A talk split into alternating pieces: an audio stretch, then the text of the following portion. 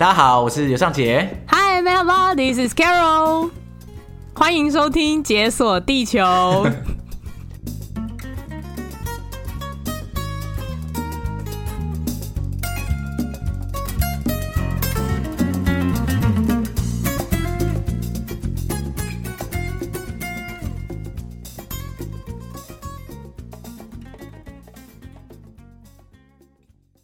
耶！Yeah, 我们今天的特别来宾就是 Carol，嘿，掌声鼓励 Carol。嗨，大家好。Carol 今天要带我们去哪里？我们今天要去土耳其。为什么是土耳其啊？嗯、呃，我在土耳其待了大概三年半，在那边念书。然后就是哇，三年半有一些爱恨纠葛，因为我从你的表情看出来，就是有这是有苦难言，就很想要一吐为快这样子。我觉得关于土耳其的，就是有苦难言，我可能可以讲三年吧。没有，我会讲，我这我这一辈子都会一直讲下去。OK，可是你要把这些痛苦浓缩在一小时内，你觉得你办得到吗？我觉得可以，而且好，我要先讲一个但书，就其实也不是所有事都这么烂啊。但是你知道，你遇到烂事，你就会不小心记很久，然后因为无限放大这样。没错，然后你遇到好事，你当然也是会记得，可是那个好事跟烂事。的比例，我觉得到最后就是有点失衡，你会像是被压垮的骆驼。没错，没错。就我自己现在想起来，我觉得好事比烂事少一点。嗯嗯、在土耳其要推我回台湾的力量比较大。哦，真的假的？可是很尴尬的是，我现在又一直很想要回去旅游，因为它真的是一个非常适合旅游的地方。但是你真的不要住在那里。OK，那我那我就懂了，嗯、因为毕竟我们的节目之前也讲过土耳其，那个时候我们来宾是 Iris。对，你喜欢那集吗？你是 Iris 粉丝？我很喜欢。我操！我是 Iris 粉，而且他的声音好好听哦。对对对，Iris，我喜欢你。我会叫 Iris 听这一集，这样。耶，谢谢。好，谢谢。可是如果你听那集的话，你会发现 Iris 对伊斯坦堡或是对土耳其是赞不绝口。对。可是呢，很明显他是一个旅行者嘛，他其实待蛮久的，他待好几个礼拜，但是。不管怎么长的时间，他也只是个旅行者，所以他看了土耳其的角度，还是会有一层滤镜，美丽的蒙纱。但是你现在这边三年半受尽苦难，所以你你看土耳其的角度，应该跟 Iris 是天壤之别，这样。对，不过真的很推荐旅游啦，我真的要讲，因为我怕等下大家一听，我想说这个 Carol 这么脑袋有点问题，骂成这样，然后还一直推荐大家去旅游，是想要就是害别人嘛？那双重人格啦，对对对，就是事实切换就没问题。如果你这样。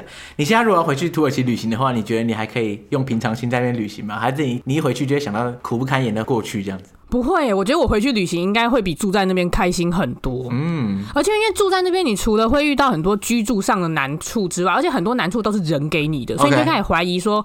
到一开始会想说是我的问题嘛，到最后发现没有，是他们的问题。但是你这样想了当下，你又会觉得说：天哪，我好坏，我为什么会觉得是别人的问题？嗯、可是因为你如果跟其他也是居住在那边的人聊过以后，你就会发现，没错，就是土耳其人的问题。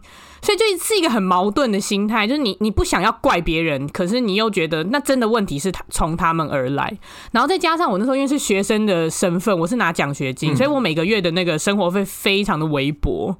我真的在那边大减肥成功哎！哇，真的假的？是因为没钱吃饭所以减肥是是？对，没钱是一点，然后也有另外一点就是饮食习惯的什么什么不同这样子。饮食习惯怎样不同？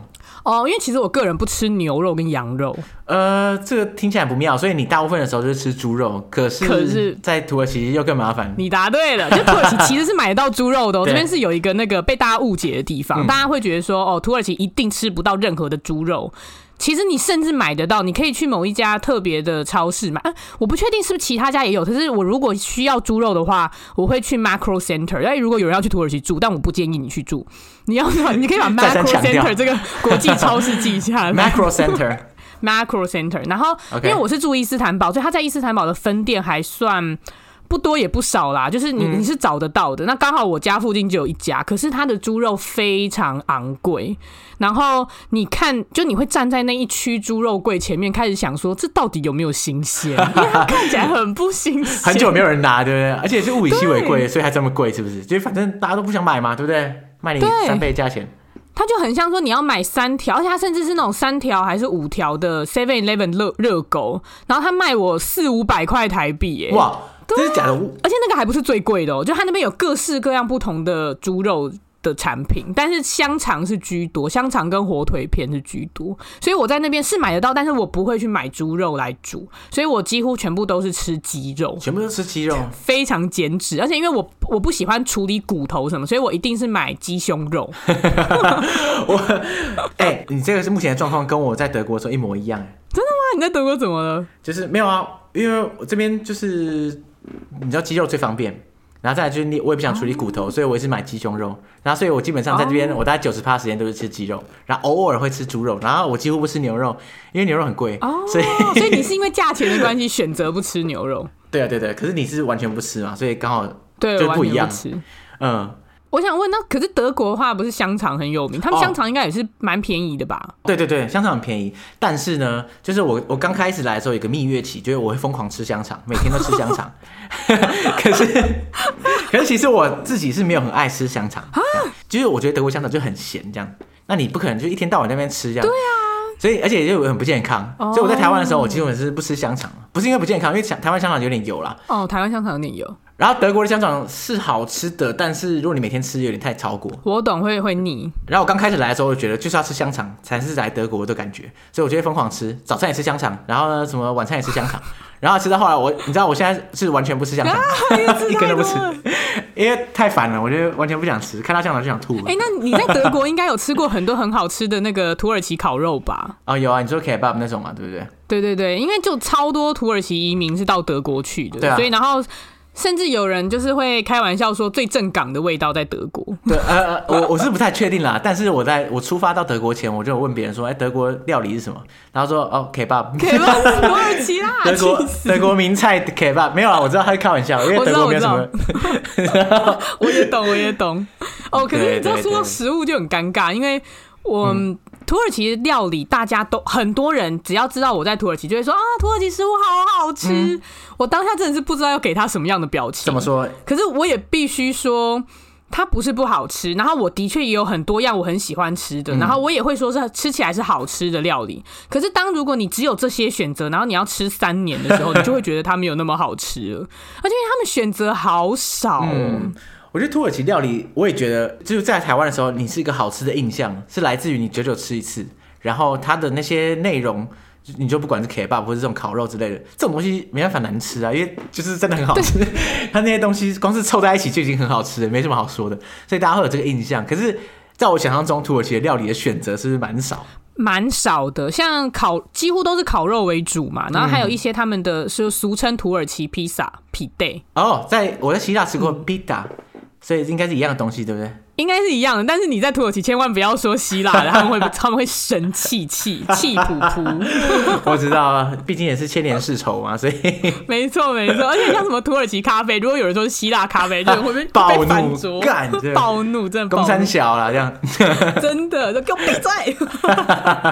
好，所以就是在土耳其讲希腊的事情要小心就对了，是不是？嗯，对。但是他们两个又很纠葛，因为其实我一开始去住的宿舍，我们是三个人一间，然后我有一个希腊室友。但他其实是土耳其裔的，所以其实你这样想想说啊，也是，其实非常多土耳其裔的希腊人，也有不少的希腊裔土耳其人。对啊，毕竟他们也曾经是一体嘛，所以他们就应该是互相就有这种血缘关系也是很正常。对，然后你看像那个，所以等于说那个土，就是我都叫她希腊美眉，虽然她是土耳其裔，然后他们全家的母语全部都土耳其文，所以她土耳其文就是她的母语。对，然后她好像高中就是来到了土耳其念书，然后一路念到我到的时候她是大学，她应该会继续念研究所，我觉得。哇，那他对于土耳其的感想是他他会。因为他既然都已经在这里，而且他土耳其裔，他应该没有这种希腊人跟土耳其人的情节吧？我觉得没有，而且我觉得他同时爱两个国家，而且他甚至可能会觉得他来土耳其就是是一样的，也是在他的国家里面念书。哇，这个对他来说，这个可能是一国两制啊，对不对？反正两个地方都差不多之类的。我猜他心里面是这样想，但当然这不会是所有希腊人的想法。可是反正他是这样，而且因为他来这边念书，他的适应力超好，因为第一语言就通啊，第二文化根本也很相近。然后像他要吃东西啊、生病啊，或者他遇到任何问题，他都不会像我们其他人，甚至就我觉得像东亚学生遇到的困境。应该真的是难上加难，因为我们真的跟他们太遥远，就是心理的距离太遥远。其实各各方面都很遥远啊！你不管是文化上、传统上、生活条件啊，然后还有是整个生活模式、食物这些，没有一个东西是相似的。对，很少，就是有相似，但是很少。哎，那我想要绕回刚刚讲吃的，因为我真的很爱吃。我看得出来，毕竟你是第一个切入的主题就是吃了，看起来你在那边受了不少的苦难呢、啊。对，就减肥成功以后。反正我现在其实非常想念的，呃，在土耳其的料理会是他们的 meze，他们叫 meze，然后其实直接翻成英文或中文的话，可能就是各种的开胃菜、小菜，然后通常都会是冷盘，非常好吃。哎、欸，我看过他照片，它是不是一个大盘子，它上面放什么二三十个小碟子，让你吃到饱，好像？哦，是这个东西吗？呃，应该是，可是每一家店呈现的样子会不一样。哦，那通常如果你是去那种比较在地一点的小店，嗯、然后是专门在卖这种 meze，他们会叫 meyhane，然后你就可以去喝他们的拉克那个茴香酒、湿奶酒，就是一开始是透明的，可是你说你一定要加水，你不可以全喝那个透明的，你一定要加水进去。那你加水进去，它就会变成乳白色。哦。然后那是一个奶酒，它是不是它是茴香酒？它喝起来其实我自己觉得没有很好喝。然后它就是有那个八角的味道，八角就是浓浓的八角味。对对对对对。然后像我第一次喝的时候，我简直就是被搞，因为对方帮我倒就是酒跟水一比一，所以我一喝想说我的天啊，喝完直接倒啊，就它不会让你醉，可是你不会想要继续喝下去，因为太呛了。对，对对。然后我第二次喝，就我的同学人比较好，他就说你怎么可以一比一？他就帮我只用好像。最少比例的那个拉克，然后再加很多的水，就瞬间觉得说哦，有变真的比较好喝。对对对，但是我也不会继续想要喝啦，我就是觉得还是喝啤酒比较好喝。OK，嗯，然后反正梅哈内那个地方，除了喝拉克之外，最重要的地方就是要吃各式各样的 meze。嗯，然后你就要看那一家的主人们是煮什么样的菜，但通常他们都会给你十几二十道去选，哦，然后都会是冷盘，都会跟海鲜相关。非常好吃 我真的是太崩溃，好想吃！我现在哦，可是也有一点是，我建议，如果你真的很讨厌吃，尤其番茄，嗯。茄子、青椒的话，你到土耳其要小心。怎么样？因为他们那边最多最多的蔬菜就是这三种，就是这种感觉起来可以保存很久的这种蔬菜 之类。而且他们，而且他们几乎每道菜都会有番茄，所以如果你很讨厌番茄，我目前是没有遇到有人讨厌番茄啊，所以应该还好。太多也是不行啊，但是我是没差。对，对，你说整盘都是番茄，那可能有点夸张。像他们的 meze 里面有一道就是。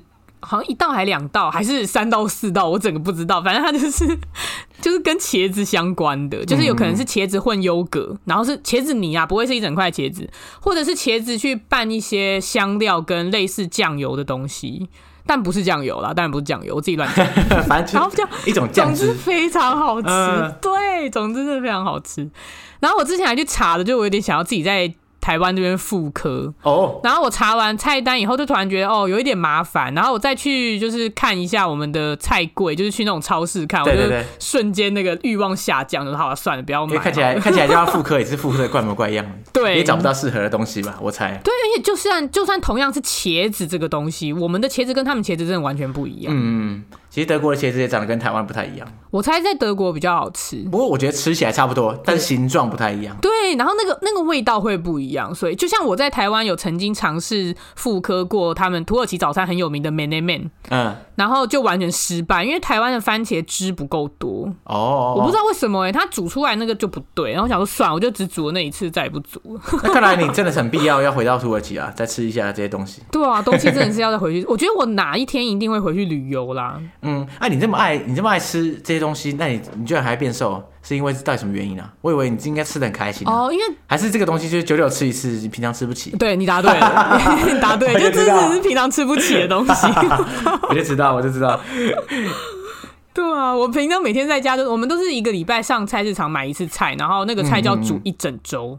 哎、嗯欸，你知道，就是在德国碰到的台湾人啊，大部分都对食物很挑剔。那我自己是不挑剔啦，但总之呢，我一开始来的时候就有问过一些台湾人说，哎、欸，这边的食物有什么好吃的？这样，然后大家说德国食物就是这样啦，就是你吃得起的都很难吃，然后你好吃的你就吃不起这样，所以太尴尬了，很可怜，大概是这样。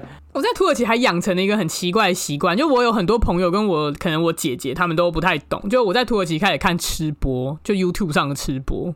哇，你是饿到快疯掉了，所以才看吃播来解饿？对，你答对，我真的太饿，而且因为我一开始去，我一开始去住宿舍的话，他们宿舍很酷，其实是会供餐的。哦，真的假的？我完全没有想到、欸，哎、哦，这么好，对，很酷吧？所谓公餐是指说，他会有一个免费的餐厅让你吃到饱，这样，还是说他定时送餐过来给你吃？呃、还送餐没有啊？是有一个餐厅。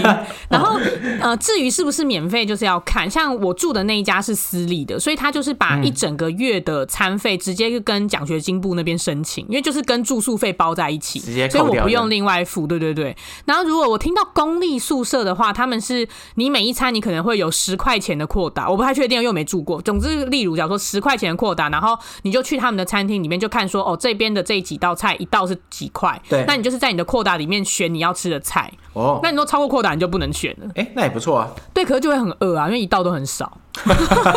怎么说我没有诚意啊？他一个公餐，还供那么少，到底是要怎么样？对啊，然后像我的私立宿舍，他们是有点像 buffet 那样子的，所以就是你，可是他们 buffet 就只有什么三道菜，然后你就是只能吃那三道，所以你也没有其他的选择。可是，例如说每一天一定都会有很多的面包，所以你就会发现宿舍小孩真的很可怜，每个人桌上前面就叠一堆面包，因为你要吃饱。OK，只是只能靠面包硬拼这样。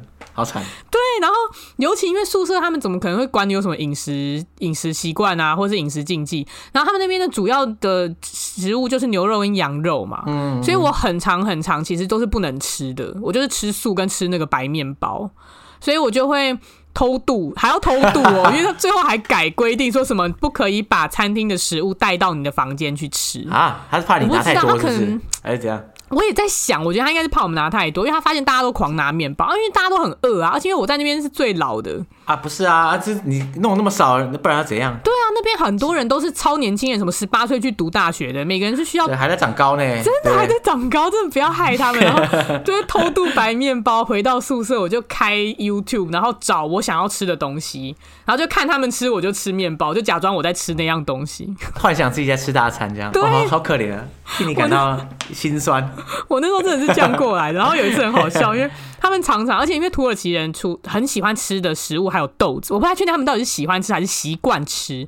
可是因为听说他们的国父凯末尔很喜欢吃某一道炖豆子，所以就变得有点像国民美食。那他们本来就是除了那道炖豆子，还有很多道其他都是跟豆子相关的食物，所以很常会吃到豆子。然后就某一天就已经不知道连续几天都吃炖豆子的时候，我就刚好遇到另外一个中国妹妹，就也是我们的室友们，她在另外一间，然后她就看到我以后，她就默默就我们两个都是你知道面受饥荒的感觉，对，相视而哭，每个人脸都超黄，对，然后他就默默把那盘子就这样放下来，就说每天都吃一些鸟吃的食物，当不当鸟的胃嘛？干，我真的快笑死了。然后他一讲完，我真的大笑，因为真的就是鸟吃的食物。哇！你在那边真的是在食物上受尽苦难呢？真的是苦难。可是除了食物之外呢，其他有什么特别困难的地方？还是就光是食物就已经让你快疯了？我觉得光食物就是金字塔最，就是那个人类需求金字塔最下面这一层，其实就已经不满足了。对 对对，上面看来怎么满足也没用啊。对啊，上面再怎么满足都没有用。但反正呃，除了这个之外，我觉得土耳其是一个，就我刚刚讲的心理距离很远的地方，嗯、因为我们其实，在台湾接收到的土耳其资讯。都是一些你在那边生活上不会用到的资讯，然后而且可能会让你的生活更难的资讯，像是怎样？什么意思？知道太多了这样？像是没有啊，就像每个人都觉得哦，土耳其应该就是一个很恐怖的地方，很危险的地方，然后你太晚不可以走在路上，然后你很容易女生在那边很不安全，很容易会被杀。这种有啊？有这种印象吗？我相信现在在听的很多人应该都觉得土耳其是这样，是吗？可是台湾近年来很多人去土耳其玩啊，也没被杀。还是被杀了就没回来，所以也不知道。不是，另外一项很没用的资讯就是旅游的资讯，因为你居住的的东西，你需要跟旅游真的完全不一样。对。所以假如说你去之前，你上网搜寻土耳其，嗯，那你就会看到超多热气球的照片。哦，对。然后再超多教你说你要什么，呃，左边顺时钟玩还是右边逆时钟玩 什么的。对。我想，到底我需要这些干嘛？就当然那些资讯旅游来说真的非常非常重要嘛。可是你住在那边，你真的不需要那个东西。嗯。然后你你会可能会需要看一些说哦，例如说。街道长什么样子啊？就你至少会有一些印象嘛。可是，例如我去土耳其之前，我我看了一些土耳其作家的书，然后我发现土耳其作家，或是可能因为他翻成中文哦，我就我土耳其文没有好到，就我想要用土耳其文去读他的小说，这样大家会不会觉得我觉得念三年根本就浪费？不会吧？读小说是个很高级的境界。我完全不会想用土耳其文读小说，我有我有看过，但是我还是比较喜欢用我的母语去看小说。对，但是我一直不知道这点到底是好还是不好，因为我觉得其实每一本小说，他们一定都会含有一些，就是他们的原文里面一定会有含有翻译不出来的东西。对。嗯，可是我我还是会喜欢用母语去至少去了解一些。那如果是看短篇的话，用原文 OK。但如果是要看长篇的，我还是会喜欢用母语。但总之跳过我，所以我那时候看的还蛮多那个 Orhan Pamuk 的，应该有很多人知道他，他得有他有得诺贝尔奖，是一个很有名的土耳其作家。哦，哦。然后他的书每一本看起来都好。嗯，灰色。你说它的剧情嘛，对不对？应该你应该不是指它的封面设计哦，不是，封面直接是灰的，没有，没有了，没有了。所以它剧情是很灰暗的，剧情是很灰暗。然后，因为我除了读他的小说之外，我有读他的那种随笔散文。嗯，他的笔下写出来的东西，真的你会觉得。你也不能说很忧郁，可是你会觉得闷闷的，然后你会觉得整个土耳其、啊，整个伊斯，因为他是伊斯坦堡人，他写了蛮多伊斯坦堡的，我会觉得伊斯坦堡这个城市好像每个人的心情都有点沮丧，他很沮丧，然后他有点介于伤心跟。被压迫之间哦，了解。所以你会一直觉得好像喘不过气来。你光看他的字，你就会这样觉得，而且每一本都会给我这种感觉。嗯嗯嗯。然后像我这几天，因为我已经回台湾嘛，我去看另外一本，就是前一阵子好像也是蛮火红的土耳其新潮，他是土耳其裔英国作家的书。然后我发现他的字里面，他也是在写伊斯坦堡，然后也让人觉得伊斯坦堡这个城市很没有活力。嗯，为什么每个人都这样、嗯、这样写啊？因为伊斯坦堡真的如同他们描述的这么没有活力吗？没有，所以等我去了以后，我就突然发现我在台湾汲取到我关于土耳其跟伊斯坦堡的很多感觉、感触跟印象，其实都不是真的。嗯，所以你亲眼见证了，发现哎，怎么跟我想的不太一样？对，然后是完全他传达出来的东西，可是他们讲的那个部分也同时存在着。嗯，是是真的存在，可那不是完全，也不是大部分，它只是一部分。所以我去了以后，就突然觉得说，真的是让我。呃，适应的那个时间又拉得更长，因为例如说，假如说你是去美国，你是去德国、欧洲之类，其实你可以在网络上搜寻到很多街上的照片。对对，太多了。就是你即使你从来没去过这个地方，你觉得你好像跟大家很熟的感觉。就像我相信很多听众没有去过美国，那可是你真的到美国的时候，你会觉得很震惊吗？应该不会吧，因为你已经在电影中看过一百次、没错，这样。还有电影跟电视剧的问题，就是欧洲跟美国国家们，我们都很常可以在。直接看到活生生在动的东西，对啊，对啊。可是不知道为什么，就是土耳其也是有流传出来的那种电影，嗯，每个都是你也不会想去看，为什么？如果看了，你你如果看了，你也会觉得说啊，天哪，这是一个好灰暗的。地方好悲伤的城市，真的假的？所以，所以伊斯坦堡在这种艺术呈现的形式上，不管是电影或是小说，都是把它弄成一个很忧郁、阴暗而压抑的一个城市。就至少我看到，可是这跟我印象中的伊斯坦堡真的不一样哎。对，至少我我那时候去之前，我看到的大部分都是这样子。然后我其实哦，我其实，在真正去之前，我出差有去到安卡拉跟伊斯坦堡。我那时候就有好，就是稍微偷看了一下这两个城市以后，因为我们出差就待待个一天两天就走了嘛，我其实也没办法真的去去体验太多。对啊，对啊。可是我待过这两个城市以后，我那时候其实没有对它太多的改观，就是还是以那种书上或是电影电视剧上汲取到的印象。可是你真的住进去以后，你会发现没有啊，就伊斯坦堡是一个，嗯，你也它是真的，它很很他很百变，它真的是千面女郎。除了他早上跟晚上给你的感觉完全不一样之外，它只要跨了一个区，你就好像去到另外一个城市。可是它其实都是伊斯坦堡，嗯，它区域落差很大，区域落差十分之大。然后他居住在里面的人，就孕育出这个城这座城市的人，从古时候到现在，全部都会是来自世界各地的人。而且就是非常混杂，越来越多。他们就算来自同一个国家，一定也会是不同的种族或民族。那就算是同一个种族，他们一定也会有很多非常迥异的习惯跟一些长相，干嘛干嘛的。所以真的是一个很有趣的城市。其实我真的很喜欢它，就是因为它非常有趣，然后又历史很悠久。对，我觉得土耳其或者说伊斯坦堡这个城市最吸引我的地方，就是它特殊的这个地理位置，从古到今就是吸引了不管是东方、西方，或是往南方非洲来的人，也是一样，全部会汇集在这个城市里。然后所有事情都发生在这个地方，这到底什么样一个神奇的城市，可以如此的姿态存活在这个地球上一两千年的时间，一直维持一个这种高度融合、高度多元化的这个样貌？我觉得真的是很很神秘，这样。真的哦，然后这一点也是让我那时候念书的时候有一点小小小惊讶的地方，嗯、因为我一直以为伊斯坦堡是一个包容性很强的城市。结果你发现不是，我发现不是，声音团点你，我发现不是。你说是，你说是因为念书的关系，还是哪一方面？你觉得？呃，我念书的时候，我发现历史上的认知我是错的，然后我自己在那边住以后，发现现代上的体验我也是错的。怎么说？就他的包容是，他让大家住在这边，可是你住在那边，你不会有好日子。哇，真的假的？所以今天是就是伊斯坦堡 diss 大会这样。伊斯坦堡 diss 大会，等一下，我刚才说我很喜欢伊斯坦堡，我真的很喜欢各位，但是 我听不出来，我真的听不出来。先把没关系，丑话讲出来。好，那你所以你在读书的时候遇到什么样的困境？嗯、呃，例如那个时候老师们就有提到鄂图曼帝国，因为土耳其你一定会提到鄂鄂图曼帝国。对，然后其实鄂图曼帝国。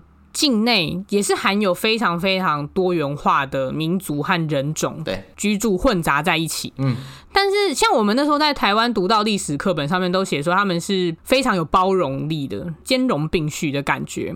但是，呃，你现场去听到，就可能老师和同学们讲，他们就说没有，就他们其实是有点像元朝那时候。哎、欸，突然讲中国元朝，大家会觉得很奇怪。呃、没关系，元朝那时候不是也是有很多不同种人，然后他们就会把每个人就是分阶级这样子。对，分好几等这样子。对对对，然后因为我不太确定有没有严重到像印度的种姓制度，但是在鄂图曼帝国的里面，他们其实是没有明写出来这些规定，但实际上是存在着的。可是因为他每一个人种，或是每一个族群，他们有一些自己习惯生活的方式，或从事的职业，或者是嗯、呃、一些自己的习惯，所以他们好像并不会。而且因为反正他就是个帝国嘛，你也不会想要去挑战国王的，你不会无聊想要去挑战苏丹王，所以大家那时候好像也都还 OK 这样下来。但是鄂图曼帝国最后整个崩解，其实这点是一个很大的问题，就是因为默默的嗯鄂图曼人啊。呃默默的在地土耳其人其实得到的优势是最多的，嗯，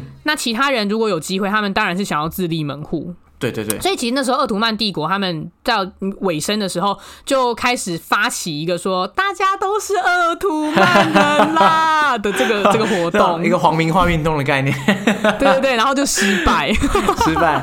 哎、欸，其实蛮有趣的，这段历史你这样讲起来的话，因为鄂图曼帝国的毁灭应该是在一战后嘛，对不对？对，完全倒台。可是跟他这样同一时期毁灭的奥匈帝国，他情况不是跟他一模一样吗？就是他可能因为多元民族而融合在一起，然后最后越越多民族的时候，就会有某些民族是比较强势的，他们得到很多资源，然后渐渐的就其他民族就会不爽了，说干那干脆我自己来啊，为什么要靠你啊？对，结果后来对啊，后来就奥匈帝国也解体，然后鄂图曼也解体，其实这也算是我不知道哎，历史的必然性。我觉得是哎、欸，可是好像没有人真的从历史去汲取教训，大家怎么都没有从这些，就是很明显就写在那边血淋淋的例子了。然后，其实你现在看还是一样，是，是不是？怎么说？对，现在情况是怎么样？现在情况是因为其实土耳其人的概念。像我觉得你应该找不到一个所谓的纯种土耳其人，嗯，就他们里面真的也是混杂着各式各样的人，像所以很多人就会觉得说，哦，有些土耳其人为什么是金发碧眼，可是有些是黑发黑眼，然后有些深呃可能肤色比较呃褐色棕色一点，有些肤色又会很白，那是因为他们全部其实都是来他们的祖先可能是来自于各个不同地方，可能有俄罗斯的，可能真的有北欧的，或者是有些吉普赛人也有，然后非洲大陆们。真的很多，然后阿拉伯地区，但反正就是呃，身为一个外国人，我一开始去就会觉得说，因为如果大家都是多种族人的话，照理说，而且这个城市也欢迎大家去嘛。然后你看，土耳其政府还开放奖学金，让就是全世界各地的学生去申请，然后每一年的就收很多很多人，应该是一个可爱的地方吧。而且很多人都说土耳其人很热情、很友善、很喜欢玩、很喜欢交朋友。对啊，因为我也是这个印象啊。因为我想象一下，这些地方本来就这么多元民族，他怎么会会会找你麻烦呢？因为毕竟大家本来就很多元的嘛。每个人都有每个人不同的自己的背景，那这样的话，照理讲，他应该是很兼容并蓄才对啊。对，但是你去以后就会发现说，哦，没有，他们其实就像很多人会问我说，哎，土耳其会不会排华？我说，哦，他们没有排华，他们排外国人，只要是外国人就是不 OK 这样，直接外国人就 out，先排一波这样。哎，不是啊，可是可是外国人那么多，怎么排？要排也轮不到你啊，这太多人了。对，他们对于呃，我又。特别处于劣势，是因为我看起来就是个外国人。哦，你说很明显。嗯、如果如果你说你是一个附近国家的人的话，看起来还没有那么一眼被望穿这样子。对对对，他们可能会之后才会发现外国人。但是我很常，就例如说被骚扰，或者是说被一些很无理或者是很很凶的对待。OK，这种都。真的是几乎每一天，只要我出去有跟人互动，我可能就会遇到。哇，真的假的？像很多人其实会只旅游会遇到的人是，例如因为伊斯坦就是个大观光区嘛。对，对对。你在观光区，尤其你又长得完全是外国人的样子的时候，店家真的很喜欢骚扰你。他们有一些就只是可能会用言语，或是有一些会直接就是肢体触碰哦，他会去拉你，或者是去摸你。然后我甚至还有同学就是有在那个 Grand Bazaar，嗯啊，Check Bazaar，等一下，它的中文是什么？圆顶大市集，OK，就是最大的那个市集嘛，对。对对对，我们就是要那个，嗯，反正我还有同学在圆顶大市集里面遇到变态，遇到变态，对对对，然后除了就是对于外国人这样之外，然后就或者是说我可能只是去问问题，而且因为我是用我是讲土耳其文哦，而且我确定我土耳其文他们是听得懂的，我问问题，然后他们可能就会有些人会这样，嗯，就假装没听到。嗯，或者是他会骗我，就假如说我问说，哦，这店有开吗？他就会说没有。然后等我就说好，走出去以后，他又会说 我骗你的啦，你回来啦。然后我想说，所以什么？这到底什么意思？而且这件事还不是一次两次哦，所以我就觉得很烦。就是特别想要，我不知道怎么讲啊，就是你觉得这个感觉让人不太舒服，这样。对，我觉得你如果遇到一次，你会觉得哦，算了，可能就这个人。但你当你遇到很多次的时候，你会觉得这些人到底有什么问题？而且老娘赶时间好不好？我又不是来玩的哈，真的很气耶。然后或者是。或者是我可能去点餐，点餐真的很容易遇到，就是服务生不想理我。然后我一开始都会觉得说，会不会是因为他们不想讲英文？因为真的会有些人不想讲英文，所以就不来跟我点餐。所以我就会主动的用土耳其文，就可能问他说：“请问有菜单吗？请问我可以看一下吗？然后请问这边有呃，请问这个还有吗？”就是故意用一些你知道第一句开头的问句，让他们知道说：“哦，我会土耳其文哦。”然后他们就会丢给我菜单，这样子用丢的哦。他们很常，就是除了去餐厅之外，你可能去超市买东西，他们真的很常是丢东西给你。我想说，呃，OK，我想说，好像就算了。然后要点餐的时候，就每个人就开始装忙，他就是死不来给你点餐，就装忙装忙装忙。然后最好笑的是，假如说我一个人，他们就我不管怎么样嘛，然后我可能就说，哦，不好意思哦，就是这边要点餐，也不会有人理我，他们都会假装很忙。但如果我朋友长外国人的脸，我朋友走过来那一秒，立刻就会有人到柜台干。是不是真的很生气？所以这个完全是一个强烈的对比嘛。对，只要如果是你的话，就没有这种待遇；如果是他，就可以这样。对，我真的超气。然后这种事就也不是发生一次两次，所以久了以后我就觉得超烦。然后或者是那种走在路上，有些人可能很喜欢，有些人嗯，因为他们可能没有常常遇到，他们就会觉得呃。一直有人找你拍照，或者是有人一直看你，还好。嗯，但是如果你住在一个地方，你只要每次出门，你就会遇到这种事情，会觉得很烦。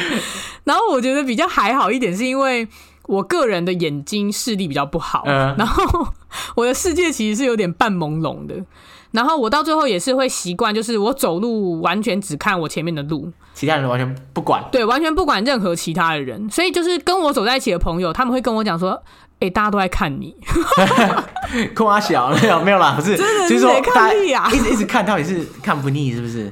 真。他们很喜欢，就是东亚脸很少，嗯、真的。那比较多的亚洲人会是，就当然是阿富汗、伊朗那边，因为他们也是亚洲嘛。比较多亚洲人当然是他们，然后第二多的可能会是印度、呃，巴基斯坦，还有哪里？Bangladesh。孟加拉，嗯，对，然后再离我们近一点的，再多一点，可能会是印尼跟马来西亚，超多印尼跟马来西亚人，还有菲律宾人。如果不是东南亚的东亚的部分的人的话，就真的很少见，可以这么说。非常少，对对对对对。嗯、有啊，我因为我，我碰到大部分人，只要去过土耳其玩的人，大部分人会觉得说，哎、欸，怎么感觉起来大家一直看我这样，然后好像我是什么明星那种感觉。对 对啊，我听过有个朋友讲过一句话，就是说，大家不是说台湾最美的风景是人吗？对不对？土耳其最美的风景是台湾人。等一下，但土耳其的台湾人真的好少，那时候想要讨拍都讨不到，取暖取不到。然后最后因为你住久了，好不容易就会认识一些些嘛，你就会发现每个人都在好远的地方。然后你平常就是生活圈也不会遇到，你要特别约出来。然后伊斯坦堡大到，就他们对于区域的概念跟我们真的相差甚大，因为他们他们伊斯伊斯坦堡如果直接照翻的话，好像是说是一个省，它其实是伊斯坦堡省，嗯。然后下面就会有可能 Basic Touch 市、卡洛塔那市这样子。但如果我们是用我们比较呃方便，就跟台北市一样的话，假如说伊斯坦堡是伊斯坦堡市下面都是区的话呀，他们每一个区的距离真的是大到我已经，你光要出门一趟，你的单趟可能就要一两个小时，呃、单趟。OK，你只要一出门一趟就是一两个小时。你如果出门半小时的话，就表示可能是在你家旁边超市采买。去 Seven 啊，你去 Seven 就半小时。嗯嗯嗯。哇，所以是一个超级爆大的城市。超级爆大，然后真的很，而且因为它又跨州嘛，它是欧亚两州，所以其实很多人是会住在当地的人，很多人是住在亚洲区，然后来欧洲区上课或上班。嗯。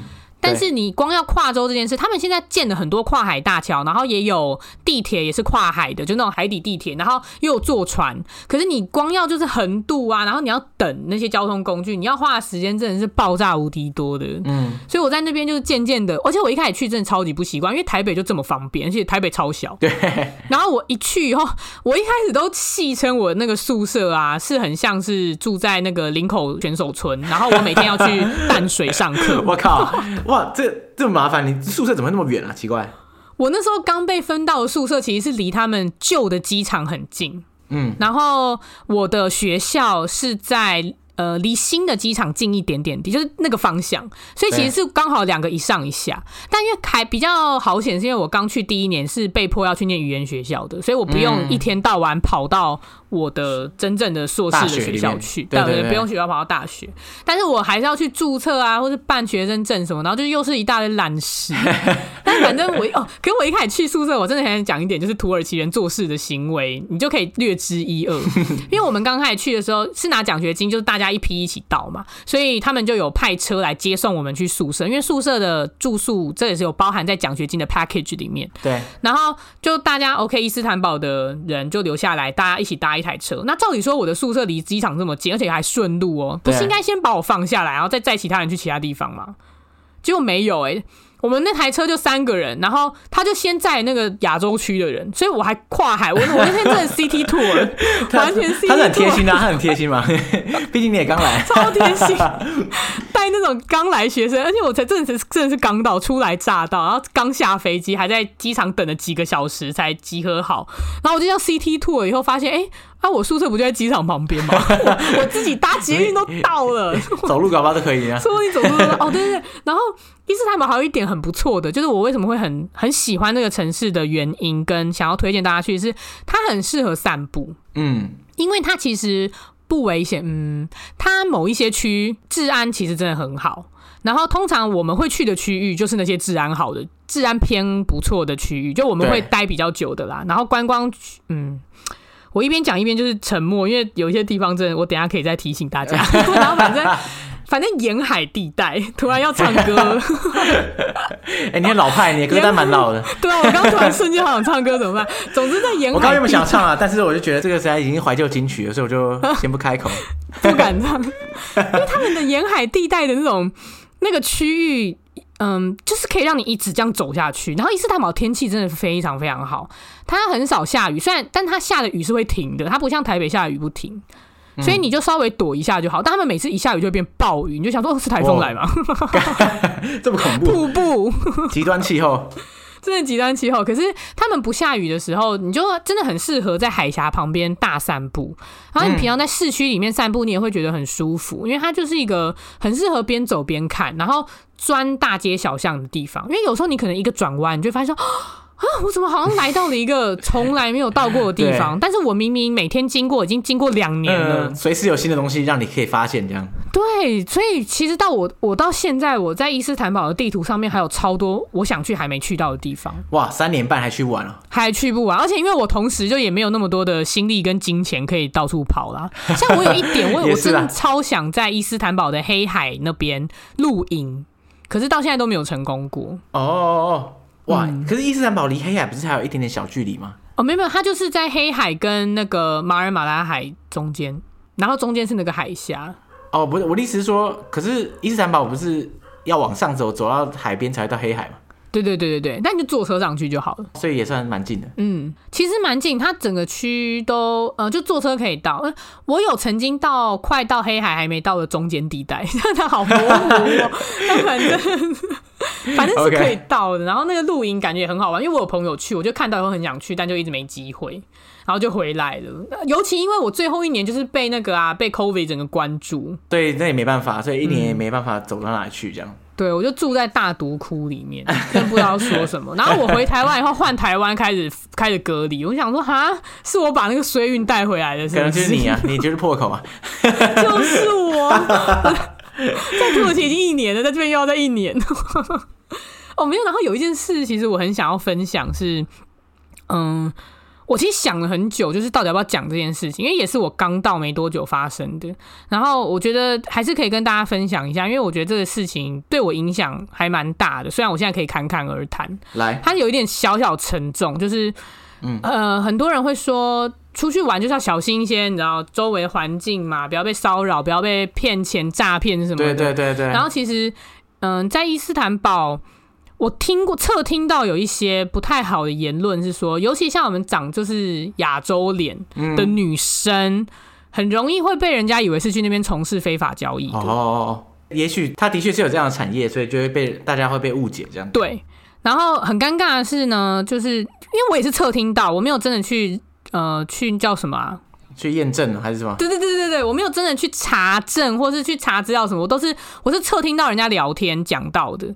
然后，因为我自己其实我有经历过这样的事情，所以我当下也没有很想要真的去里面挖什么东西出来。嗯，但我刚开始去那边上课的时候，有一天我就只是非常照常的，我要从宿舍出发到我的语言学校，然后走在路上去搭车的路上，就我一样就是听听耳机，然后穿非常，而且因为伊斯坦堡风很大，我跟你讲，大家你不管 不管什么季节去，我都劝劝大家一定要带就是围丝巾啦，如果是夏天就带丝巾嘛，然后跟小外套。风真的很大，然后一直吹你的头，真的很不舒服。你就丝巾包一下会好很多。Okay. 所以我那天也是一样，我应该是穿着一件牛仔夹克，然后一样牛仔裤什么，就是非常正常学生的穿着。然后我走在路上的时候，就突然迎面而来另外一个男生。嗯。我走很快，他也走很快，可是他突然在最后一秒的时候朝我直冲而来，直冲而来，真的直冲啊！他就这样突然就是斜插进来，然后我也觉得很奇怪，因为有人斜插，我当然就闪嘛，我就一个 move 的闪开以后，他的手就在我的大腿内侧狠抓了一把，干干，嗯，你说直接冲过来抓一把这样，对，抓一把，他手很大，我到现在还是没有办法忘记那个感觉，然后。我当下其实有一点混乱，因为我正在听音乐，然后他很抓以后，因为我们俩动，我们俩都很快，真是电光火石之间，嗯、然后他就走了，他走以后还回头，他边走回头边骂我，可是我我不知道他骂什么，因为一切真的太快，然后我觉得我脑袋那时候一片混乱，我靠，因为我想说到底发生什么事，然后我就也不，然后旁边的人都没有任何人出声，也没有任何人做任何事情，他们就这样。默默的看着我跟那个男的，然后那个男的是边回头边走边骂我，然后就就这样消失在后面。看，这然后我就 我不知道，然后我就默默的走，我就默默的又开始去往学校的路上，就是要去上课搭车。对，然后就突然想到说，等一下，我刚刚如果没有闪那么快，而且因为我闪很远，就我我跳一步跳很大，所以他抓到我大腿内侧。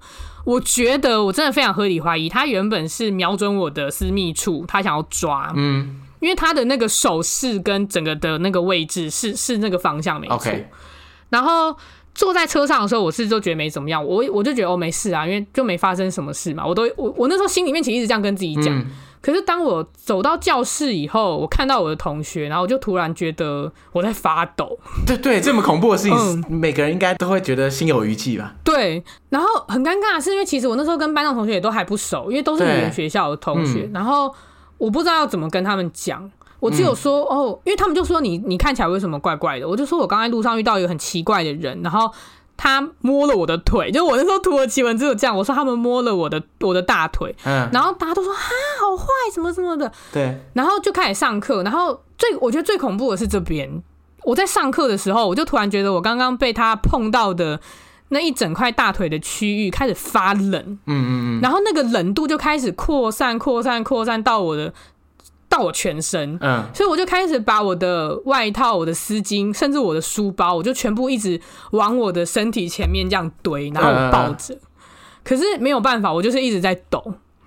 然后我这时候才突然觉得说：“天哪！”因为其实我这件事我几乎没有跟人讲过，嗯，因为其实最终是没有发生任何事情的。然后我这件事情讲起来好像也没有很严重，不是啊，不是，这不叫没有发生事情啊，这发生的事情啊，就是他攻击你啊。所以这个有发生事情而且重点是，重点是他对你心理造成的影响，他就是有确切发生的。对，我我知道他一定会觉得说，哦，我没怎样，摸一下这样，但是对你的伤害就是造成啊，就是有发生啊。对，对啊。所以我那个时候以后才发现说，天哪！然后因为其实，在土耳其，女性暴力这件事情到今天都还是一个很大的问题。嗯，所以我每次只要看到那个相关的新闻，我就会觉得哇。这些人，他们如果有活下来的，因为很多是已经过世了。如果有活下来的，我我觉得他们接下来的人生永远都忘不了那些感觉，因为连我就只是被摸了一把，被掐了一把，就是这样大力的，我到现在还忘不掉。可是我可能平常不会记起来这件事情，但是如果真的有一个新闻，或是有一个类似的相关的东西突然 pop up，然后那个感觉会再回来，嗯。然后我就突然觉得，哈，大家真的要小心哎、欸，就又绕回这个这个点。嗯、可是有的时候真的也不是你小心就好，因为我觉得我已经够小心了。但是世界上就会有成堆这些疯子，所以我想要说，当你遇到这些疯子的时候。就是希望还是可以好好的活下去。嗯嗯嗯。因为嗯，如果是遇到比我还要严重很多倍的，我不确定你到底可不可以复原。但是我希望你可以知道，世界上还有很多其他的好的人事物，就不会只有那些懒事跟懒人存在。所以一定要好好的活下去。嗯，对，就是如果大家就是我们听众也在听啊，曾经受过遭遇过类似的事情的话，对啊，希望 Carol 的分享可以带给你一些正面能量。没错，所以也想跟就假如说要去土耳其玩的人，就是你们真的走在路上，还是要小心一下旁边的人事物。就是假如说环境有什么快速的变化，你真的自己反应要快，嗯嗯，然后不要太怪自己。就是当下，因为我其实那时候一直在想，说我当下为什么不揍他，或是我扇他出一配，就是我冲过去打他，我为什么没有？因为我一直以为我是一个时尚型女性，我应该要做出这些反应，可是我没有，我当下真的是愣住，然后一片空白。嗯这个很常见啊，就是很多人会责怪受害者说：“哎，你怎么不反抗？你怎么不揍他？你怎么不叫？”可是你在当下，你有没有碰过那个情况？你怎么确定你真的可以及时做出正确的反应？没错，真的是很难。所以就去的话，真的要小心，因为其实我知道土耳其观光地区，就有些人会觉得说啊，他们对人很热情，嗯，但是热情的另外一面可能就会变成变态。对啊，就是看你怎么解读他的行为。有些行为他其实就是游走在这个边缘。没错。哎，那我问你哦，那你在那边上课的时候，你觉得他那边的上课模式跟台湾有什么差别啊？你整个上课的感觉，整体来说，你觉得怎么样？其实也是。一点我不会推荐大家去土耳其念书的原 的东西，我要讲一下。对，我其实去之前还蛮期待，因为我是去念研究所嘛，所以我还蛮期待就那种开放式讨论，然后大家可以各执一词的去去针对某一个议题，然后好好发表自己的感感觉跟言论，然后去看各个不同的世界跟地方有一些不同的看法和处理方式。但是在土耳其以后，就至少我们所上就完全没有。是这样？什么意思？那所以是这样。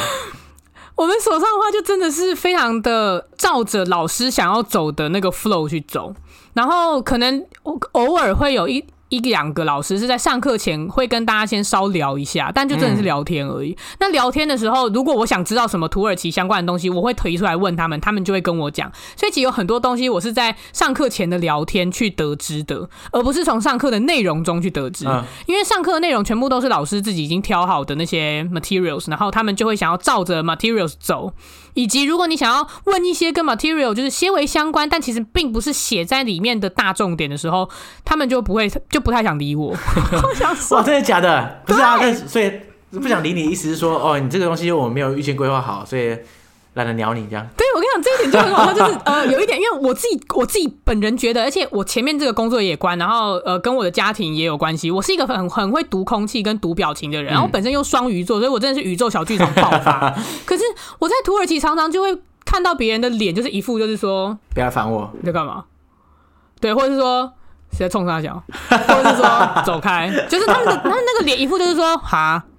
而而且我跟你讲，真的，他们女生很多土耳其女生很失礼的，就会可能在某一些我在问问题或是干嘛的时候，他们就会这样哈，然后配那个脸，不是，就 你你有没有太失礼？你问问题问到一半，他这样哈这样吗？对，就他们就会表达说你说什么我听不懂。但是你可以用一些比较呃呃有礼貌的方式讲，对啊对啊对啊。然后，可是因为土耳其人，我就不知道他们到底是失礼还是他们很喜欢这种感觉。因为土耳其人的呃肢体语言跟表情都很丰富，例如他们有一个动作是没有，嗯，你只要跟你说，哎，请问这边还有咖啡拿铁吗？他们。啊？什么？不要，因为听众看不到，你知道？然 后就是他们会遮一声，然后就有点抬下巴，然后顺便闭眼睛。OK。然后手如果还有手的话，手就会翻一下，用两只手掌往上翻，然后这样 就表示没有。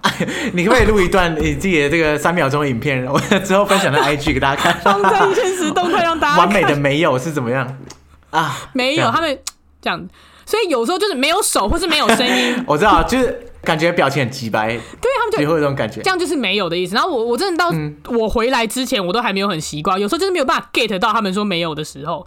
那总之就是，所以老师有时候那个脸给我就是一副说啊，你是在问沙小？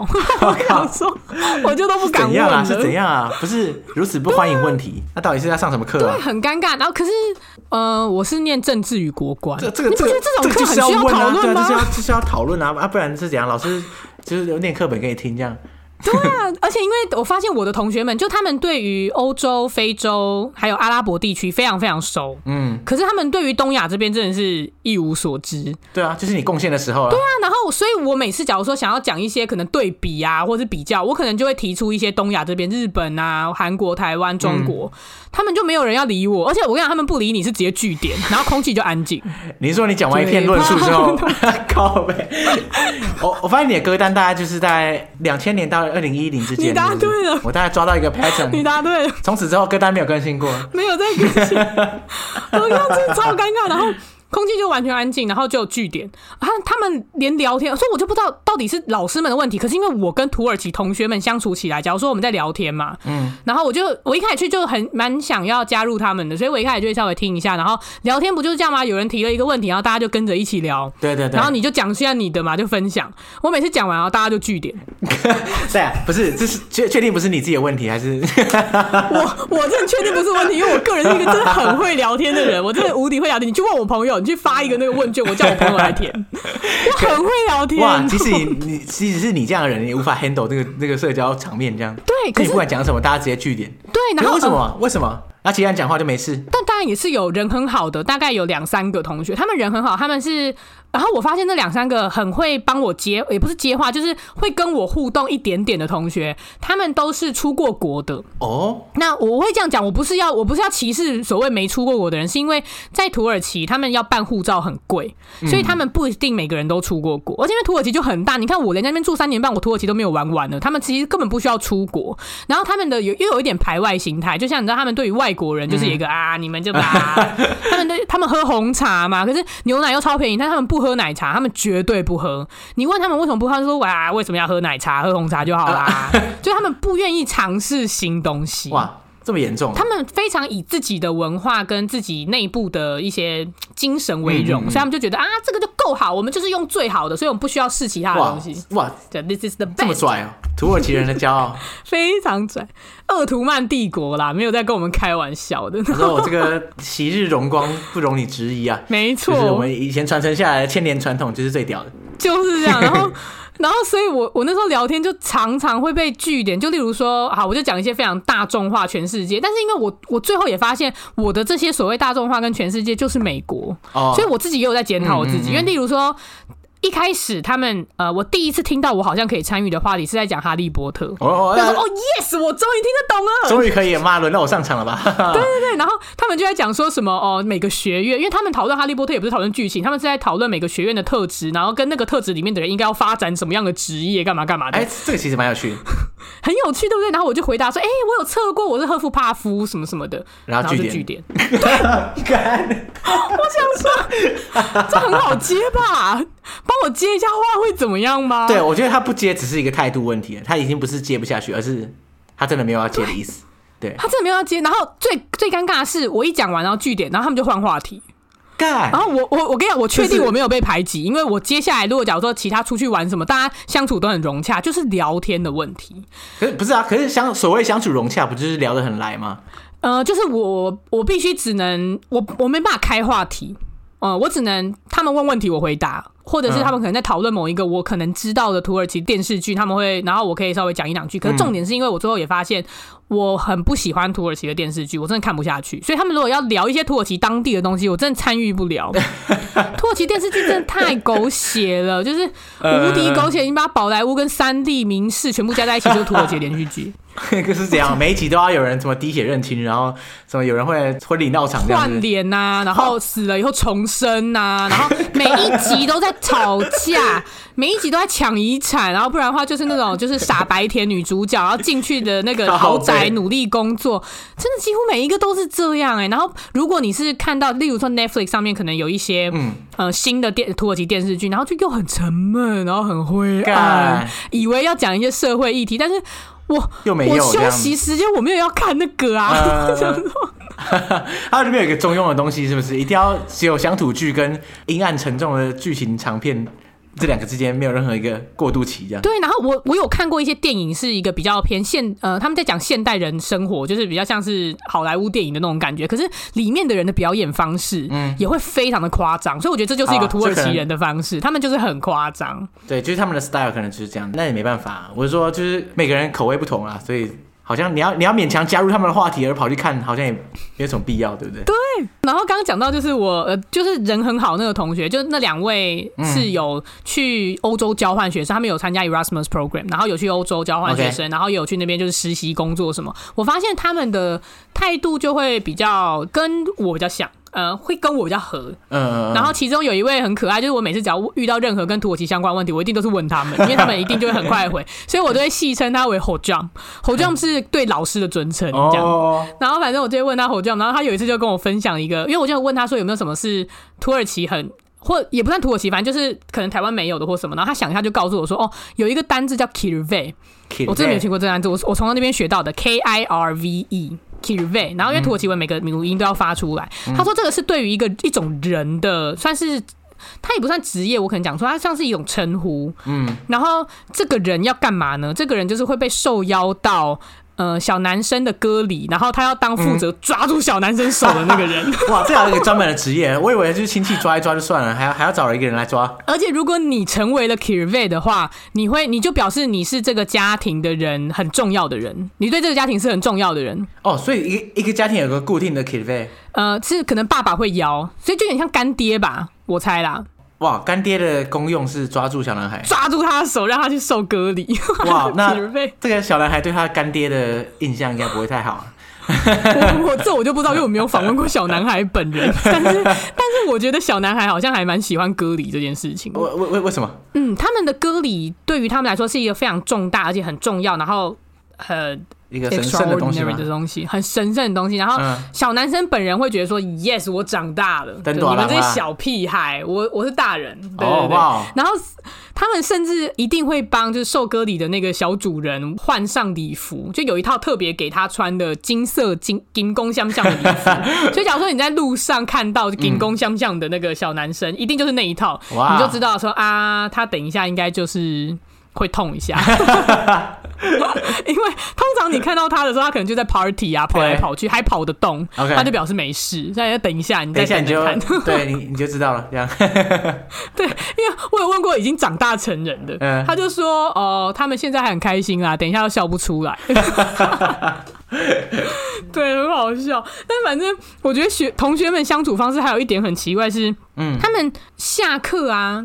呃，这点可能是我自己问题，但他们下课都不用上厕所，他们真的都完全不需要上厕所，然后就变成我一个人一直跑厕所。土耳其人膀胱比较有力，这样膀胱超有力。然后我有另外一个朋友跟我讲说，可能也是因为他们从小有被教育说不要在不要使用外面厕所，因为不干净什么什么的。哦，从小这样教育。如果大家都不用的话，厕所就很就很干净了。可是因为人很多，就不是每个人都有被教。对，就我在用。没 有哦，我我我跟你讲，我超会找厕所。大家以后去伊斯坦堡需要找厕所，就可以可以直接 line 我。呃，那个直接 line IG 啊，Instagram。我现在怎么街上啊？厕所在哪？对对对，你就跟我讲一下你的地区，我可以告诉你厕所在哪。然后反正他们下课很尴尬的是，他们一定会去抽烟。土耳其人的吸烟比率非常高，而且年龄非常广。他们甚至从小就抽哦，真的很不 OK。从小你说什么？对，割完礼之后抽一根这样子。我不确定那么小有没有，但是我确定国中就有。就我确定，我靠、嗯，非常小。他们的肺癌好像也是前十大的样子，但反正他们的，而且他们对于抽烟这件事，就是很像喝茶一样，嗯，嗯，嗯，他们就不觉得怎么样，休闲社交啦。对对对，所以他们下课一定就是出去外面抽烟。那如果你不跟他们去，嗯、他们就会以为你生病，因为你就说我只想要待在教室里。他说你还好吗？对，但我一开始就是我也有一些社交压力，然后因为我本人的五官都不是非常，因为我的眼睛不是很朦胧吗？我的嗅觉跟味觉也不是非常的灵敏，所以我其实会去，我会加入他们啦，我就跟他们，然后听他们在聊什么，然后偶尔就是也聊几句。然后他们很可爱，他们也不是很可爱，他们很酷，是因为他们会自己卷烟，嗯嗯嗯，因为他们说自己去买那个烟草来卷比较便宜。对对对，我想说那就不要抽哈。然后像有一次就有一个同学就说：“哎、欸，我我跟你讲，我戒烟了。”我说非常好，戒烟真的很棒棒。就过几天又看到他还抽，我说、欸、你不是戒烟的吗？他说对啊，我戒啦，所以我现在大概就是嗯想到抽一根。我想说什么意思？这个这个戒烟的定义好像不太一样，就跟绝食一样，我只我只绝食八小时这样。对对对，说到绝食，因为他们伊斯兰教不是有那个要呃做斋戒的月份吗？对于他们来说，我看到很多人就是他们。做 fasting 是依自己的喜好去做的，真的假的？嗯，他们就说好，我今天要 fast，然后就 fast，但是明天没有要。你说在整个喇嘛蛋的期间，对，然后他们想 fast 就 fast，不想 fast 就哦，今天不，不想 fast 就不要 fast。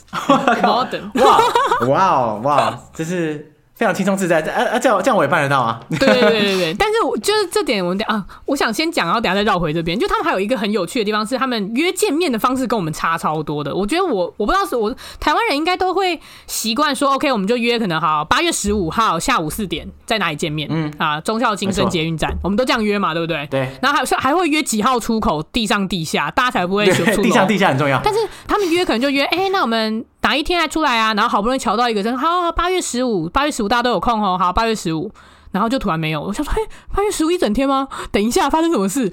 然后可是因为就八月十五号，大家那个群主就晋升嘛。然后到了八月十四号，就会有人突然跑出来说，哎，我们明天见面哦。然后就有人会说，没错没错，就是明天哦。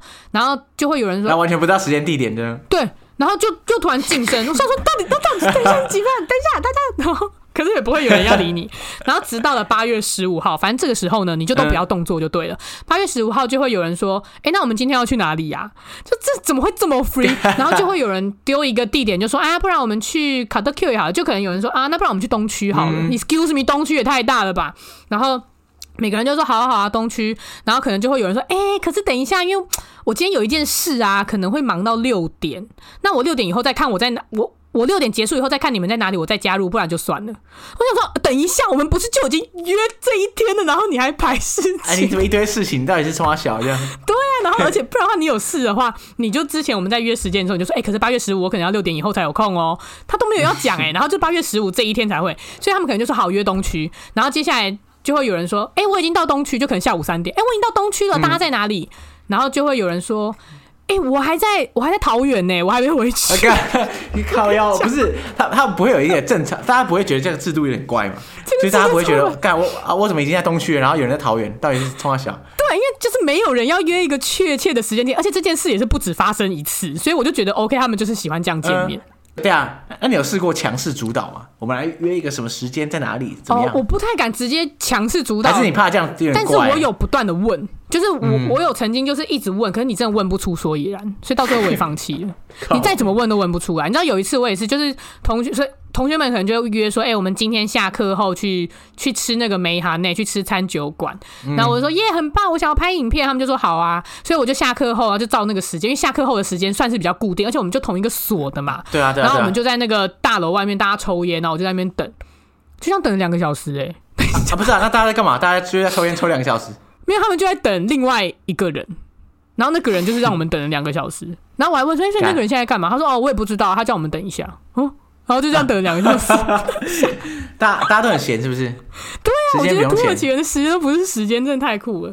但我必须说，就是刚刚又回到刚刚 fasting 那件事情，因为其实应该很多人都知道，土耳其是所谓世俗化的的伊斯兰，嗯，伊斯兰教嘛，所以大家就会觉得土耳其人好像很开放。例如说，你在土耳其真的是处处可以见到酒馆或者喝酒的地方，嗯，因为其实非常守戒律的伊斯兰教徒是不可以喝酒的。对啊，喝酒、抽烟这些都不行，但土耳其人样样都做。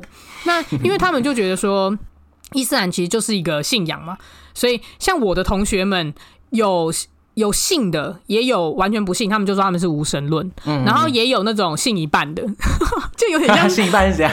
我我危难的时候才信，没事的时候就没事。有点像是台湾人就会说，哦，你是什么教？说哦，佛教。但是你真的有？其实也没有啊，对啊，对，只是逢年过节拜一下而已啊。对对对对，就像人家问，嗯、而且所以他们也会问我说：“那你是什么教？”因为他们对于宗教好像就就很像我们问说：“你到底有没有吃饱？”他们很喜欢，他们也会问说：“你是什么教？”嗯、我就说：“嗯，我就说我可能是佛教、道教混混杂吧。”非常给一个不明确的答案。对啊，对啊，对啊。因为我觉得在那个世界各地旅行的时候，其实还蛮多人会问你是什么宗教这样。嗯、我觉得在台湾是完全不会有这种问题出现，完全不会。所以。被问到的时候，我也很难回答，因为呃，你说我我完全没有，好像也不是啊，因为我的确会拜拜嘛，所以那你又说我是道教徒，是这样吗？好像很怪，很难。然后所以像我的同学里面有一些是真的有信，然后他们例如说我同学里面有包头巾的，也有没有包头巾的女生。对，所以其实我很想要帮土耳其社会或是伊斯兰教就是讲句话，因为。很多人其实对于包头巾这件事情，就会觉得，哎、欸，女性受压迫。嗯嗯。但是我很想问说，如果是他们自己选自己要包的话，你还会说他们受压迫吗？然后就会有人说，哎、欸，可是因为《可兰经》里面写的就是说，女生要把什么会诱惑别人的地方遮住，所以才包头巾。但我只好，我自己是觉得说。那些宗教它都已经持续几千年了，你看圣经里面也会有一些很奇怪的地方。嗯嗯嗯，佛经我是看不懂，因为里面有咒语。等一下，对，但总之就是，嗯，他们。当下会写出那样子，是因应当时的社会背景。对对对，没错。那现在的人怎么解读它？我们当然也要因应我们的社会背景去解读。那现在很多包头巾的女生，其实她们只是想要表达她们对于这个宗教信仰的价值观。嗯，她们并不是想要表达我被压迫。嗯，你让我想到我们之前有一个来宾齐思飞，他之前就是在突尼西亚那边待过一阵子，然后也是一样，他见证了很多，就是像呃之前北非的一些茉莉花革命的前后啊，然后还有一些社会风气的转变。所以他那时候也对也对于这个包头巾这个事情是不是压迫而有很多体悟，这样，就像他当时有个好朋友也是之前曾经不包头巾，后来决定包头巾这样。这个我们那个来宾就觉得很吃惊啊，就说：“哎，那可是不是啊？你以前就没有包包头巾，那干嘛现在为什么要包回去呢？”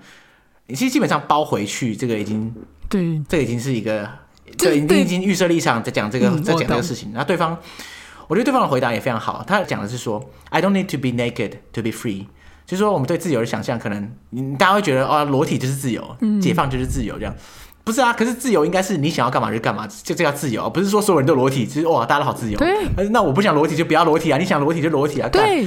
你想包就包啊，而不想包就不要包。对。所以我觉得自由的的想象其实是可以是很广的，可是我们会把它限缩在一个很小的想象，就觉得那样才是自由。而那那个那个定义下来，可能就是西方或是欧美，就是这些主流的。就我们长期到接收到这些媒体管道会灌输我们这种观念，就觉得说哦，反正那样就是自由，嗯、啊，那样就是不自由。没错，我觉得你用这样看，你已经预设立场，怎么看都是不自由这样。嗯而且像你刚刚讲，他他原本没包，他决定要包头巾。然后我其实也有认识，原本是包头巾，但他把它放掉的。我亲眼目睹，我除了听到之后，我有亲眼目睹。你说那一瞬间吗？说拿下来 那一瞬间。没有，就是我前一天看到他，他还包着；我后一天看到他，他拿掉了。哦。所以其实头巾这件事情是他们可以自己决定的。那当然，你也要看你有没有生在一个正常的家庭。可是你知道，这正常家庭、不正常的家庭，也不是只有伊斯兰教才会有不正常的家庭，全世界都有很多嘛。然后很尴尬的是，大家都会觉得说，哦，土耳其如果是一个呃伊斯兰教为主的国家的话，他们呃在里面信仰伊斯兰教的人，或是包着头巾的女生，应该比较自由吧？但其实很尴尬的是哦，因为。嗯，土耳其之前就是凯末尔在推现代化嘛，然后每个人就是所谓的世俗化，他们其实就是所谓的提倡拿掉头巾。你看，就是西方那一套，他们就觉得你包头巾你被压迫，所以你要拿掉头巾。但这样对于那些自己选择想要包头巾的女生，其实非常的尴尬。然后对他们来说，这反而是一种压迫。嗯。他可能会被大家觉得说啊，这个人好像很保守，或者这个人好像就是很宗教性这样。对，然后现在在土耳其社会，如果你包着头巾，然后你穿着整身的那种，嗯，就是、呃、你说布卡吗？我忘记，也不是布卡。也不太算布卡，但反正就是他们下面的那一身很明显就是比较宗教信仰式的穿着的话，嗯，他们在土耳其社会也会被受到歧视。所以大家会觉得说，哦，这群就是你知道宗教狂热者这种感觉，对，很烦。然后虽然说现在每个人都说啊，埃尔多安就是你知道保守派势力大增，然后我们现在去那边很 很危险，不能穿短袖短裤，一定要怎么样？其实根本没有。就我在伊斯坦堡是完全没有感受到这件事情。嗯、然后另外一件事是反过来，反而是那些包着头巾或者是穿着比较嗯宗教信仰相关的服装的人，嗯、他们在生活上。或某一些领域受到压迫，例如他们会找不到工作，例如他们要租房子，房东不租给他们，这是真的活生生发生在我朋友身上。嗯。然后我有一个朋友，他甚至说，因为他是包头巾的，对，但他没有穿，他的穿着就还好，他就只是包头巾。他说他以前到某一区、某一些区域去玩，或者去吃饭的时候，会被街上的小屁孩调侃。只差没有拿石头丢他而已，就是因为他穿了宗教服饰。他只是因为包头巾哦，他也没有穿整身的罩袍，什么都没有。那、嗯、他妈妈是有罩袍，所以他那个时候他们家在租房子的时候，房东只要看到他妈妈就不租房子给他们，是不是很坏？对，所以你知道大家其实很容易呃收到的讯息是说。我们可能所谓的穿太少，什么穿短袖，或者说，呃，你你是外国人，所以，或是你不是伊斯兰教徒，嗯、你不是穆斯林，所以你在土耳其或是那些社会受到了打压。但是很少人在讲他们是伊斯兰教徒，他们可能也只是穿着是那样子，在社会上却也受到打压。嗯，而这件事在土耳其还蛮常见的，嗯，很尴尬。我我觉得这、这个真的很奇怪啊，因为你说土耳其排外就算了，那他那些穿着宗教服饰的人。他是自己人呢，是土耳其人，对，只是他想穿啊，这样也会问题。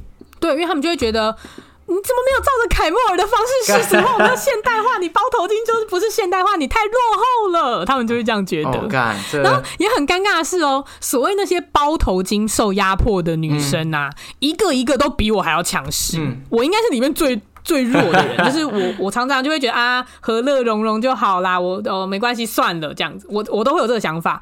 我那些女生朋友们完全没有，她们就是很大声的回击，OK，她们是真的会直接回击过去，然后她们也会一天到晚去参加跟发起游行，嗯嗯嗯、是他们 战斗力超强，战斗力超强。然后我们的课堂上啊，女生的人数比男生多，嗯、然后。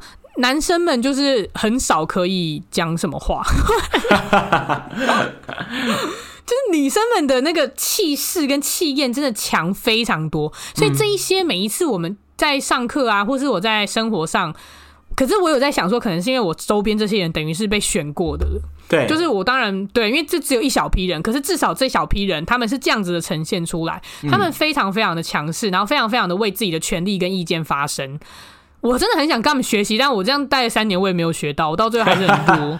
然后，所以也很也很好笑的是，你走在路上啊，你很常看到，就你真的每天都可以看到人家吵架，土耳其人互相在吵架，路上。哦，原来乡土剧演的都是真的，真的都是真的，所以你真的没办法。我想说，这个真的对我太 heavy 了，我没有办法。只是我不知道假死跟重生这一 part 是不是也是每天都在上演了？不过 这个我可能没有。但是就是所谓大家会觉得说，土耳其可能是个父权社会，跟男强女弱，因为就像我刚前面提到，女性暴力到现在在土耳其国内还是发生非常非常多件，但是，嗯、呃，现代社会中就另外一大部分其实并不是这样，所以就是土耳其是一个好极端的社会，他们就是完全没有中间呢。我觉得中间好少，中间就是外国人吧，所以他们就觉得我们很奇怪，很烦呢。对啊，真的是很奇怪。就像我们刚刚从一开始讲到现在，就是不管是从土耳其的它的娱乐产业呈现啊，要么就是一个非常阴暗的。深沉，要么就是非常洒狗血的一种，这也是一种极端的呈现方式。啊，再来就是男女之间的关系、性别之间的关系，也是非常两极化。嗯，真的。然后其实另外一点，我觉得应该就是大框架还是个是以父权社会为主的现象。嗯、就像我们学校，我的所上女生的比例，女生的人数比男生多很多，可是教授只有两个是女生。可是你想说，哎、欸，那这些读博士跟硕士的女生们之后跑去哪里了？这样就不知道，或是。可能就要再等下下几年，下一代上去了就会是他们。可能下一个世代就会出现不一样的转折，这样。对，所以我觉得我们系上已经有两名女教授，可能对于整个土耳其大框架的父权社会下面来讲，已经算是比较好的了。嗯，不知道。对，但反正土耳其就是一个让人又爱又恨，然后非常极端。你真你永远没有办法搞懂它。哎，嗯，我觉得土耳其就跟印度很像，就是我像的点就是说，有些人一去就觉得不太喜欢这样，可是有些人去的时候就会疯狂爱上。我觉得就是看每个人的感觉。对，可以这么说。好，那我们今天哇，今天真的讲太多了，而且就是各种不同的面向来认识土耳其，其实。我我觉得跟我想象中不太一样，应该听众跟我一样的感觉吧，对不对？希望有。我，我觉得我们对我们对于土土耳其或者对于伊斯坦堡的想象，都是来自于观光客。嗯，我们身边可能有朋友去过，或是 Iris 去过，他分享他的眼中的土耳其，他眼中的伊斯坦堡。可是跟 在那边在地生活三年半的人，真的是完全不一样的观点。而且我我真的看不出来你到底哪里喜欢伊斯坦堡。等一下，下下一集把那个讲回来。我真的，我觉得伊斯坦堡真的很棒，大家推荐大家去伊斯坦堡玩。OK，好好好，那没错，其实我们的确会有下一集。那下一集的话，我们会着重在哪些点呢？第一个就是我们可能会破解一些土耳其的迷思啦。虽然我们这个这一集已经讲了不少，但是下一集我们可以来。破解更更多的迷思，到底还有更多少迷思还没破解完。大家对土耳其的了解到底是多错啊？然后再来就是大家最关心的就是土耳其旅行啊，因为大家毕竟去土耳其生活的机会可能也不高，但是去土耳其玩的机会可能就非常高。像我自己就还蛮想，太好了。所以啊，我们下一个下一集的时候，我们就会讲更多土耳其的旅行，不止伊斯坦堡，还有更多其他地方。因为很多人去土耳其只去伊斯坦堡嘛，那这也是很可惜的事情。嗯那所以大家敬请期待。那我们这一集就先到这边。那当然，如果大家喜欢 Carol 的话，其实 Carol 有在经营 YouTube 频道，对不对？要不要跟大家宣传一下？就是现在，大家如果想要看一下真实的土耳其，就是以你的眼睛去看，就是动态动来动去的土耳其跟伊斯坦堡街道的话，欢迎到我的 YouTube 频道，叫做 It's Carol Hello 凯洛。It's Carol Hello 凯洛，没错。好，这个连接我就会放在这一集的资讯栏，还还有贴文当中，所以大家不要担心没听清楚，去这边点连接就对了。然后呢，先追踪起来，然后用视觉的方式去看一下 Carol 眼中的土耳其跟伊斯坦堡到底长什么样，你就会发现我爱伊斯坦堡。所以你在 YouTube 跟在 Pocket 上是不同的人设，是不是？没有，就我我本身这个人格有点错乱。我知道，就是要让你又爱又恨的地方嘛，对不对？真的真的。好。那我们就期待下一集吧，看看能不能让大家在对土耳其跟伊斯坦堡有个更正面一点的认识，这样。大家拜拜，拜拜，下次见。那我这个是不是要按掉？